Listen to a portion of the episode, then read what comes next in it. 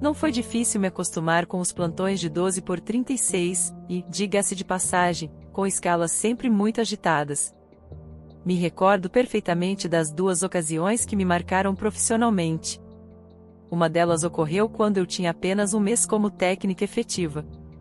Era o recesso de janeiro nas escolas e, com a criançada de férias, a emergência estava um marasmo. Não havia pequeninos com febre, tosse ou qualquer resfriadinho. Foi então que, por volta das duas e meia da madrugada, entrei na cafeteria atrás de um expresso para aguentar até sete horas, horário em que os plantonistas são trocados, quando fui repentinamente chamada às pressas. Dirigi-me ao corredor de triagem, onde o médico de plantão socorria uma criança. A mãe trazia no colo seu bebê, que estava engasgado.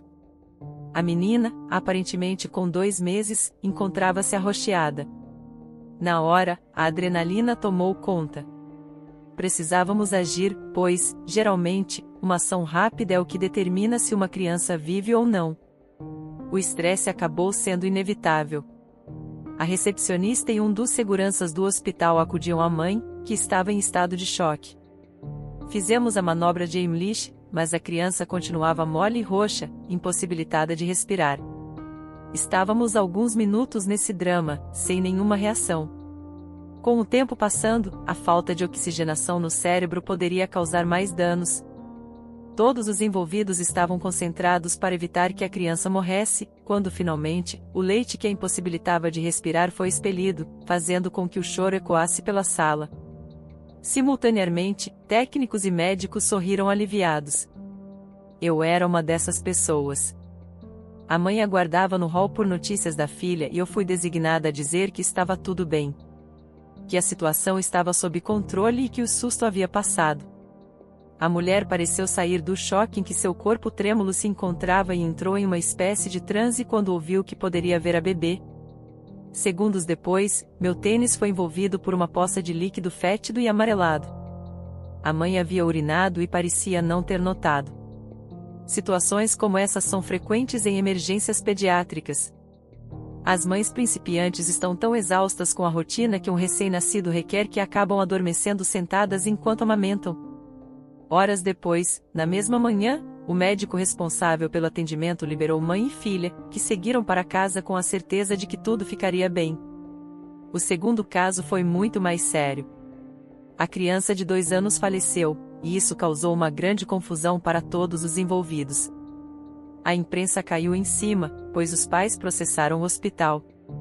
A médica, na época, foi demitida, e três enfermeiros foram afastados. Parecia que o hospital estava prestes a explodir.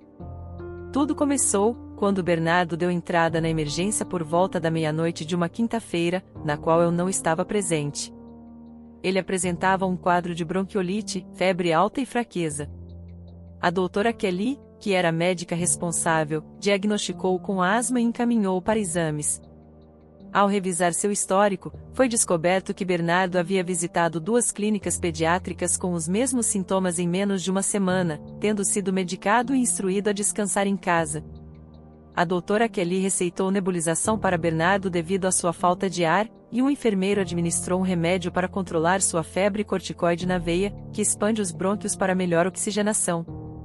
Tudo foi prescrito com a orientação da médica. Contudo, minutos depois, Bernardo convulsionou enquanto sua mãe assistia à cena horrorizada. Ela foi forçada a sair da sala. A doutora imediatamente estabilizou o quadro, mas Bernardo voltou a convulsionar em seguida e teve uma parada cardiorrespiratória. Foi iniciado o processo de reanimação, e todos os envolvidos lutaram incansavelmente por 40 minutos para salvar a vida da criança. O pai, que também viu o filho desfalecer, entrou em pânico e foi levado para a sala de espera, onde sua esposa chorava. Subitamente, um silêncio pesado pairou no ar e Bernardo não apresentou mais batimentos cardíacos, falecendo em 5 de abril.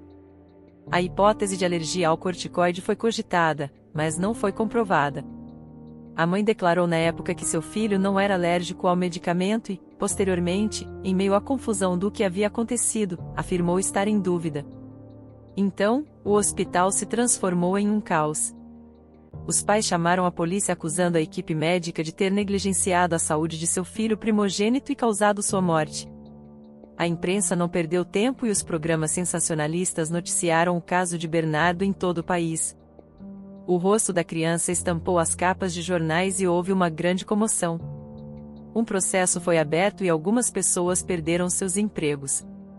Uma junta médica cogitou a hipótese da convulsão de Bernardo ter sido causada pela alta temperatura da febre, que beirava os 39 graus.